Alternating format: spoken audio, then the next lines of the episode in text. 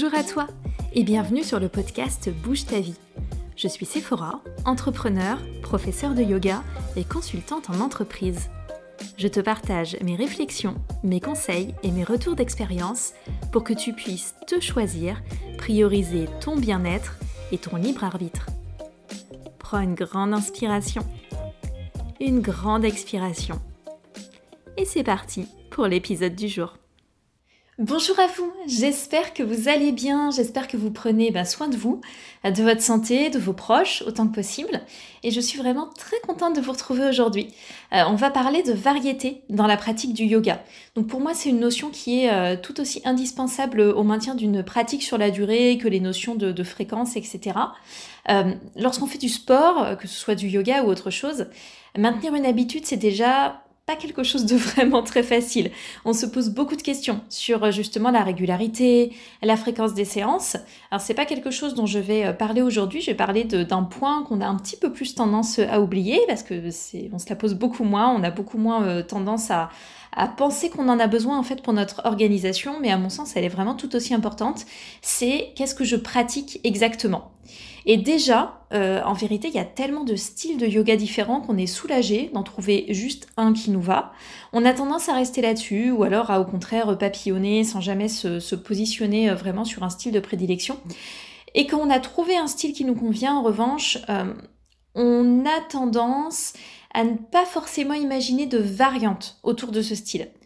Ça peut ruiner un peu notre pratique au final parce qu'à moins d'être sportif ou sportif professionnel avec vraiment une discipline de fer, euh, mais sinon notre vie elle évolue en fait au fil des mois, même tout au long du cycle de l'année, et on n'a pas forcément les mêmes besoins, la même énergie, etc. Donc si on se contraint à pratiquer toujours de la même façon, pour un certain nombre de personnes, ça va être euh, très décourageant ou en tout cas peu satisfaisant et donc assez peu motivant. C'est pour ça que moi j'aime bien réfléchir à ma pratique de yoga d'une façon qui soit différente. Donc je vais aborder deux points principaux dans cet épisode. D'abord quel est le style de yoga euh, qu'on aime pratiquer, comment on le choisit. Je vais refaire un petit, un petit état des lieux des styles de manière très simple. Et puis, bah, comment est-ce qu'on fait varier tout ça? Comment est-ce que je fais varier tout ça tout au long de l'année pour mieux cadrer avec mes besoins? Et j'espère que ça va vous permettre justement de réfléchir à votre propre pratique. Ça peut aussi être assez intéressant si vous avez des périodes à vide. Euh, ben, vous pouvez vous dire aussi que oui, peut-être que vous avez la flemme, mais peut-être aussi juste que vous n'avez pas choisi euh, un contenu ou un style de yoga adapté à cette période de l'année pour vous, ce qui peut être très déculpabilisant. Je pratique pas de la même façon en été qu'en hiver, euh, et c'est peut-être la même chose dans votre cas. Donc au lieu tout de suite de se, de se culpabiliser en se disant et voilà j'avais mis en place des bonnes habitudes et je n'y arrive plus, je suis vraiment une personne horrible, je ne tiens rien dans ce que je fais et compagnie. Euh, au lieu de ça, vous pouvez peut-être vous dire ah et eh ben ce truc là à un moment donné ça fonctionnait, ça fonctionne plus j'ai besoin d'autre chose maintenant, comment est-ce que je peux varier euh, sans pour autant euh, changer radicalement ce que vous faisiez hein. Donc on va aborder ensemble ces différents points, on commence par le style. Alors, je reviens sur les styles principaux, je mets des gros guillemets, de yoga. Du coup, ici, euh, déjà, je vais parler uniquement de yoga postural, donc un yoga dans lequel on réalise des postures. Vous allez me dire, Sephora, qu'est-ce que tu racontes? Évidemment qu'on fait des postures yoga. J'ai donc le contre-exemple parfait qui est le yoga nidra. Ça a beau s'appeler yoga, euh, on est plus proche de l'hypnose que de la pratique. On est allongé, on est porté par un texte euh, qui est énoncé d'une certaine façon, qui nous guide dans une sorte de voyage intérieur entre éveil et sommeil. Ça, c'est du yoga qui est non postural. Donc oui, ça existe.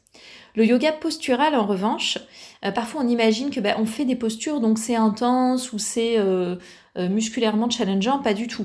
Le yoga postural, ça peut être très doux. Il ne s'agit pas du tout d'intensité. Par exemple, le yin yoga ou le yoga restauratif, c'est du yoga postural. On réalise des postures. Même si on est sur de la douceur, du ressourcement, qu'on a l'impression d'être plus proche d'un état méditatif qu'autre chose, même si on est en mitouflé dans nos, dans nos 40 couvertures, etc., on réalise des postures.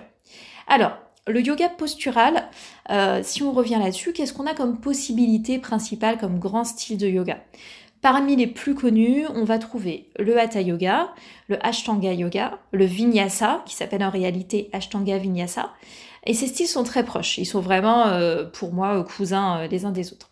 Donc le Hatha, c'est la forme de yoga la plus connue, la plus pratiquée en théorie sous nos latitudes. Mais par contre, il y a une grosse confusion sur le Hatha Yoga.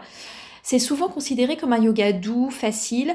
Euh, et, alors, c'est pas juste considéré, hein, c'est même aussi euh, parfois et souvent pratiqué et enseigné comme quelque chose de très adaptable, presque un peu pour si, si, on se sent fragile ou pas très en forme. Sauf que, en fait, le, hatha yoga, les postures sont tenues longtemps. Alors, j'ai été déjà à des cours où il s'agissait de 5 à 10 longues respirations, euh, et d'autres, ça durait 3 minutes. Quand vous restez 3 minutes dans une posture euh, qui est vraiment engageante, ça peut mettre vos muscles à rude épreuve. Donc il y a vraiment une grosse confusion euh, sur le hatha yoga. Euh, normalement, c'est des postures qui sont surtout tenues longtemps, sans transition entre les postures, sans notion vraiment d'enchaînement.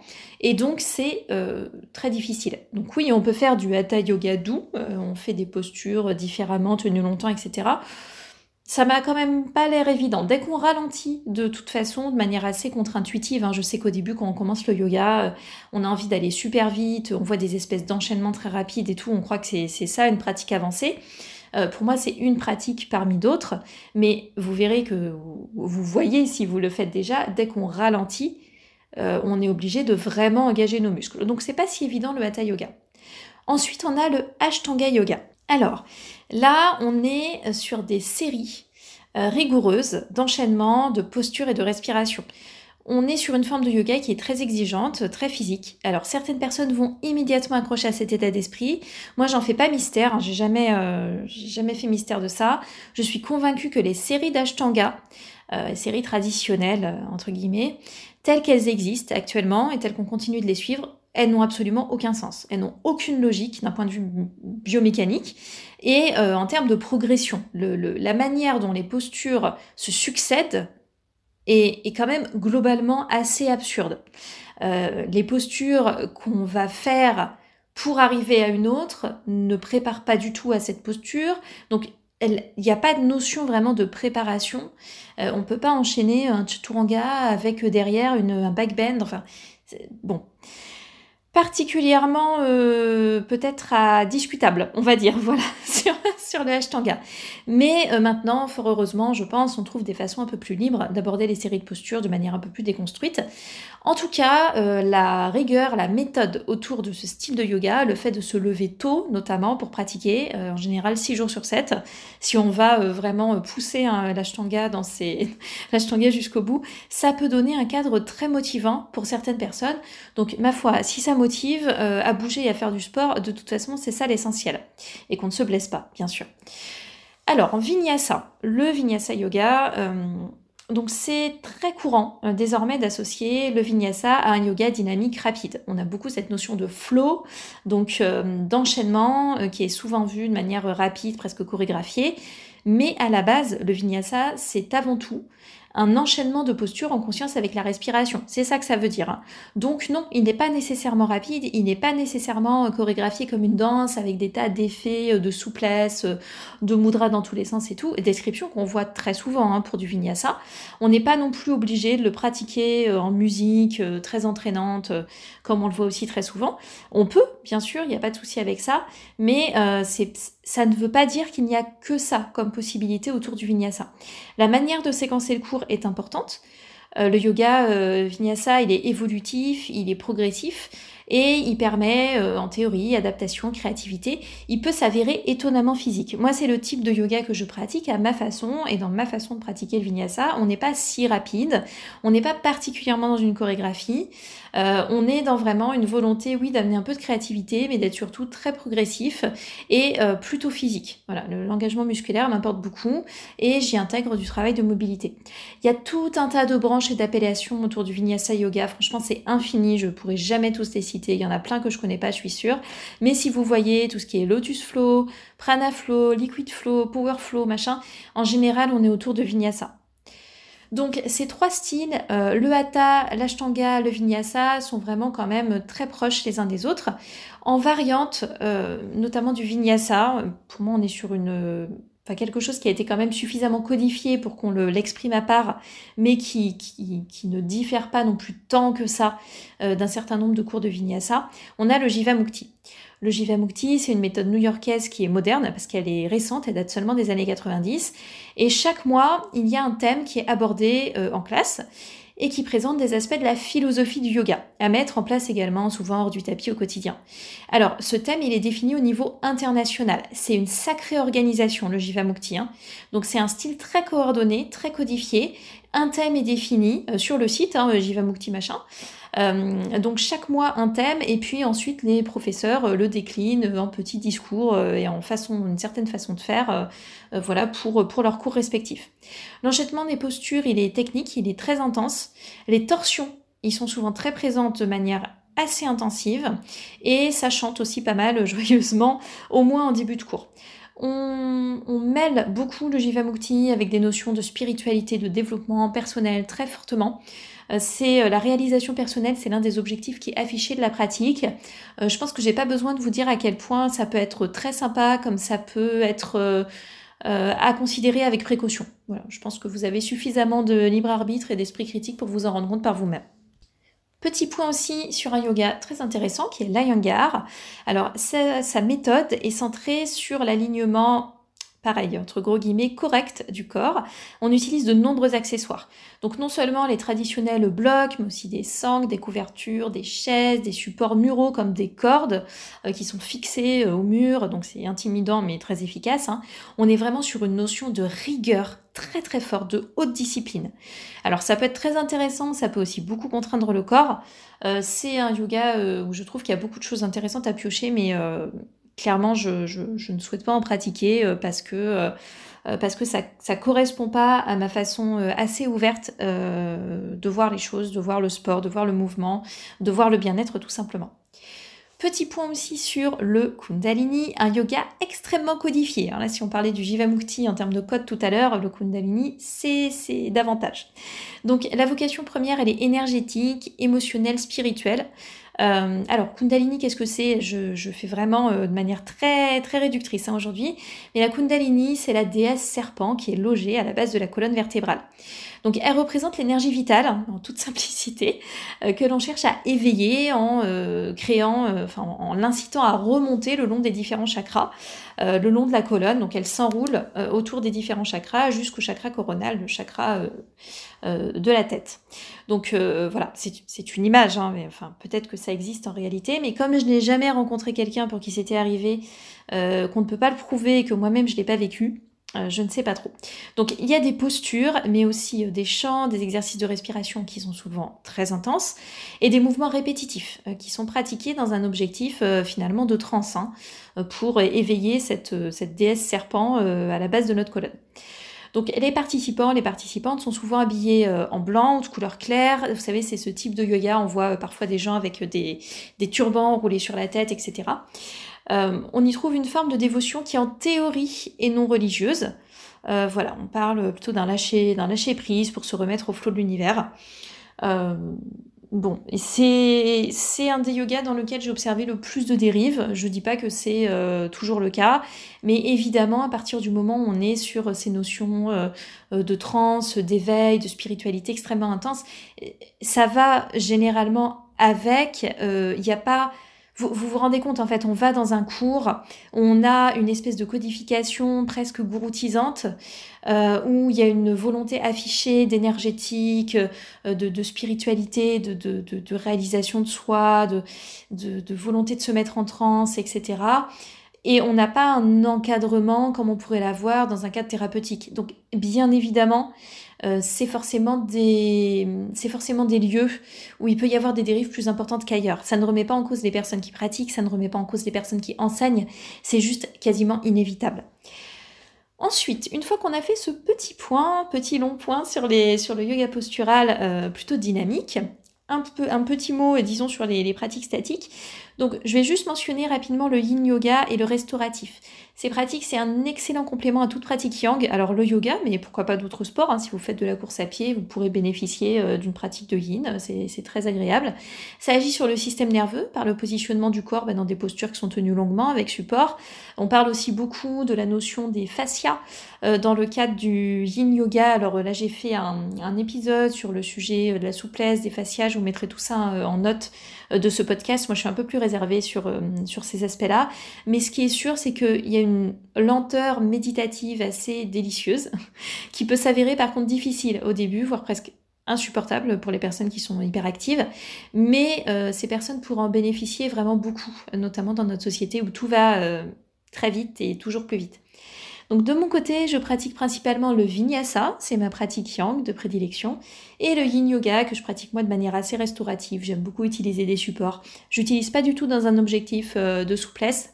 Euh, j'utilise vraiment pour une volonté de, ressourcement, de sollicitation du corps de manière un peu différente. J'utilise aussi beaucoup le yin parce que euh, j'aime cette idée de mettre le corps dans un état où il peut se sentir bien même s'il y a une sollicitation physique, on est vraiment en train de mettre en place une relation de confiance avec le corps, on s'assure qu'il soit confortable et du coup on ancre, euh, on, associe en fait à notre pratique euh, vraiment cette notion de bien-être et de... Du, fait de mettre le corps dans les meilleures circonstances possibles. Je trouve que ça ancre quelque chose d'extrêmement positif euh, dans la mémoire mentale et corporelle, et donc je trouve ça extrêmement intéressant. Du coup, de mon côté, Vinyasa et Yin. Donc, on a parlé du style de yoga et il y a aussi la façon de moduler nos habitudes selon les périodes. Alors, c'est pas du tout une nécessité évidemment, mais j'avais envie de vous présenter les variantes que moi j'introduis dans ma pratique personnelle euh, et la façon dont ces variantes se calquent en fait sur l'année, dont elles se déclinent sur l'année au fil des saisons et des périodes bah, plus ou moins sollicitantes. Donc, je vais raisonner en termes de, saison un peu en décalé par rapport à ce qu'on connaît parce que d'un point de vue euh, énergie personnelle, ça a beaucoup plus de sens pour moi. Je vais en parler un petit peu après. Mais déjà, j'introduis différentes variantes dans ma pratique, donc je vais donner quelques explications sur ce que je veux dire. Euh, oui, je fais du vinyasa, c'est sûr, mais pas forcément toujours de la même façon. Sur mon studio Tech Flow, euh, je propose justement différentes façons d'aborder le vinyasa en suivant les variantes que j'apprécie le plus. Donc je propose euh, un enseignement avec tout un tas de catégories de vidéos qui vont se calquer sur ces variantes, mais on reste toujours sur du vinyasa. On a par exemple le format fluidité qui se laisse davantage porter par le flow, le plaisir des enchaînements, du mouvement, euh, de la fluidité du corps. On a le format ancrage qui va être plus posé, plus ancré évidemment, où j'aime prendre davantage le temps, qui peut se rapprocher un peu plus du hatha parfois, ou des exercices de mobilité. Euh, c'est un format qui peut du coup être beaucoup plus adapté pour du renforcement progressif de manière très tranquille mais très efficace. On a le format énergie qui a souvent un rythme un peu plus élevé mais qui reste conscient et en progression toujours. Hein. Mais je vais plus souvent y expérimenter de nouvelles choses euh, ou alors j'en profite pour euh, faire du travail complet, euh, du travail global. Et du coup, je trouve que ces différents formats sont déjà un éventail de possibilités extrêmement intéressant. En plus là-dessus, on peut moduler différentes intensités. Typiquement, fluidité, ça peut être très doux, comme ça peut être finalement assez intense, suivant le type d'enchaînement qu'on choisit. Je l'ai dit aussi, je pratique le yin, donc j'adore en particulier un mélange de vinyasa et de yin qui s'appelle sur Take Flow le yang to yin. On commence par un vinyasa euh, doux, du travail de mobilité, et puis on continue par du yin en intégrant bah, une phase de relaxation euh, qui est souvent plus longue, parfois avec de la visualisation. J'aime beaucoup euh, amener soit vers un scan corporel, soit vers de la visualisation sur certains paysages de la nature, etc. Je trouve que c'est vraiment intéressant et ressourçant. Donc, il y a ces différentes variantes. Et puis, j'ai remarqué que je n'ai pas toujours les mêmes envies au fil de l'année. Donc, voilà la façon dont je module. Alors, je vais considérer que la période du printemps va pour moi de février à avril. Euh, c'est là que je sens une énergie qui se réveille tranquillement. J'ai généralement envie de fluidité, de renforcement progressif, mais j'ai aussi une période de travail qui est chargée et donc j'ai besoin du yin qui me ressource. Du coup, je vais m'orienter vers des formats de type fluidité, plus ou moins intense, parce que, comme je le disais, selon les transitions, on va être sur quelque chose de, tranquille ou d'intense, évidemment. Je vais faire du renforcement, je vais m'attarder sur certains points que j'ai envie de travailler un peu plus, et je vais adorer faire du yang to yin. En été, je vais considérer que ma période de l'été à moi, ça va de mai à juillet. Ça devient plus agréable de pratiquer, il fait moins froid, euh, je me sens pas congelée dès que je me mets en tenue de yoga, donc c'est plutôt agréable. J'ai aussi un emploi du temps qui est différent et j'ai un peu plus encore d'énergie. Donc je vais plus facilement aller vers du format plus dynamique, du format énergie. Je vais aussi ajouter du format ancrage ou du travail de renforcement qui sera euh, lent et un peu plus intense peut-être que ce que je faisais euh, sur le printemps. J'ai généralement envie d'explorer de nouvelles choses, d'où aussi l'intérêt pour moi du format énergie, et j'ai parfois envie d'aller un peu plus dans de la souplesse. Alors que en automne, ce qui va pour moi aller du coup de août à octobre, euh, là clairement j'ai pas du tout envie d'aller vite. en août, alors déjà en août parce que bah, c'est l'été, en général je donne pas cours, euh, il fait chaud. Moi je recherche pas du tout le fait de transpirer en pratiquant, c'est peut-être votre cas, il n'y a aucun souci avec ça, mais c'est quelque chose qui me branche pas du tout. Euh, donc en août, euh, voilà, c'est pas du tout un truc qui m'intéresse d'aller très vite. Et puis alors à la rentrée, sur septembre-octobre, bah, j'ai pas non plus envie d'aller vite parce que je suis débordée et je m'agite déjà toute la journée. Donc ça m'intéresse pas du tout de le faire aussi dans ma pratique de yoga. Je vais donc être plutôt sur du format ancrage, euh, de la mobilité avec des exercices ciblés. Euh, je vais par exemple travailler avec euh, du matériel beaucoup. Là, ça va être ce qu'on va retrouver dans les séquences Propmania ou dans mes cours de semi-privé lorsque j'en donne où on travaille beaucoup avec des blocs, avec une sangle. Voilà, j'aime bien m'équiper de matériel. je commence aussi à le faire un peu en général sur, sur ma période de l'été. Et en automne aussi, je vais peut-être ajouter euh, de la fluidité douce, des étirements, du yin, pour euh, me ressourcer un petit peu comme j'avais envie de le faire sur le printemps, mais là, euh, le yang to yin un peu moins, mais je vais plutôt aller, aller sur du yin pour vraiment essayer de me ressourcer. Et alors en hiver, là c'est le grand yin, donc c'est la période de novembre à janvier. c'est clairement ma pire période en termes de boulot. C'est très intense et j'ai d'autant plus la flemme. Donc le yang to yin et le yin tout court, ça devient mes meilleurs amis. Euh, j'apprécie aussi de faire de l'ancrage et de la fluidité. Ça me fait du bien de me renforcer euh, tranquillement parce que j'associe beaucoup la force du corps à la force mentale. Et donc, je trouve que euh, quand on est très sollicité, ça fait du bien, ça fait vraiment du bien de se sentir en contrôle le temps d'une séance. Et la boucle est bouclée, parce qu'on a fait nos, quatre saisons. Donc à l'occasion, je peux aussi pratiquer du hatha euh, ou simplement faire du travail de mobilité avec quelques exercices. Je peux travailler avec des poids. Voilà, ça me donne une très grande palette de possibilités au final. Et euh, je réalise aussi très régulièrement du flow libre. Donc c'est le fait de bouger sans réfléchir, sans plan, sans séquence précise, sans objectif, euh, voilà, sans contrainte. Étant donné que, en ce qui me concerne, pour enseigner, je dois déjà suivre des plans précis pour fournir des séquences cohérentes. Donc j'ai beaucoup de travail de préparation de cours. Euh, du coup, le flow libre, c'est vraiment euh, ce qui maintient mon plaisir de pratiquer. Euh, et donc j'aime beaucoup l'intégrer. Voilà, tout au long de l'année, peu importe, j'ai pas, j'ai pas de saison pour ça. Je mets de côté le sujet de la fréquence, à quelle fréquence pratiquer, j'en ai déjà parlé euh, dans l'épisode Construire sa routine sportive, si ça vous intéresse, que je mettrai aussi les, notes du coup, euh, le lien de l'épisode dans les notes de ce podcast. Mais je fais quand même juste quelques rappels. Lorsqu'on commence, on va souvent au début essayer de mettre en place une pratique hebdomadaire et franchement c'est super, il n'y a aucun problème avec ça. Mais je veux juste rappeler que c'est pas une règle absolue. Je l'ai souvent dit, je vais pas le répéter encore pendant longtemps, mais la fréquence elle dépend de vous, elle dépend de votre personnalité personnalité dépend de votre vie. Il y a des personnes qui ont besoin de faire des séquences qui sont plus courtes, mais pratiquement tous les jours. Sinon, si elles essaient de faire juste une plus longue pratique hebdomadaire, ça va passer systématiquement à la trappe. Il y a d'autres personnes, dont je fais partie, euh, qui vont se sentir plus à l'aise avec environ trois pratiques par semaine. Ça n'empêche pas d'ajuster selon les moments, les besoins, les envies, d'ajouter, de retirer, etc. Mais ça constitue une base de bien-être et euh, d'habitude qu'on peut véritablement maintenir. Donc pour la fréquence, il faut vraiment voir avec vous-même. Mais du coup, voilà la façon dont j'aborde ma, pratique tout au long de l'année. Vous voyez que c'est moins tranché que de dire euh, Ah ben moi je fais du vinyasa. On est sur quelque chose de, beaucoup plus nuancé. Euh, donc oui, j'ai mes styles de prédilection, en l'occurrence le vinyasa et le yin. Autour, j'ai différentes variantes, la plupart qu'on retrouve donc sur, euh, sur Take Flow. Et puis au fil de l'année, bah, j'ai tout simplement des envies qui évoluent et j'en tiens compte. Et j'ai ma propre façon bah, d'appréhender l'évolution des saisons.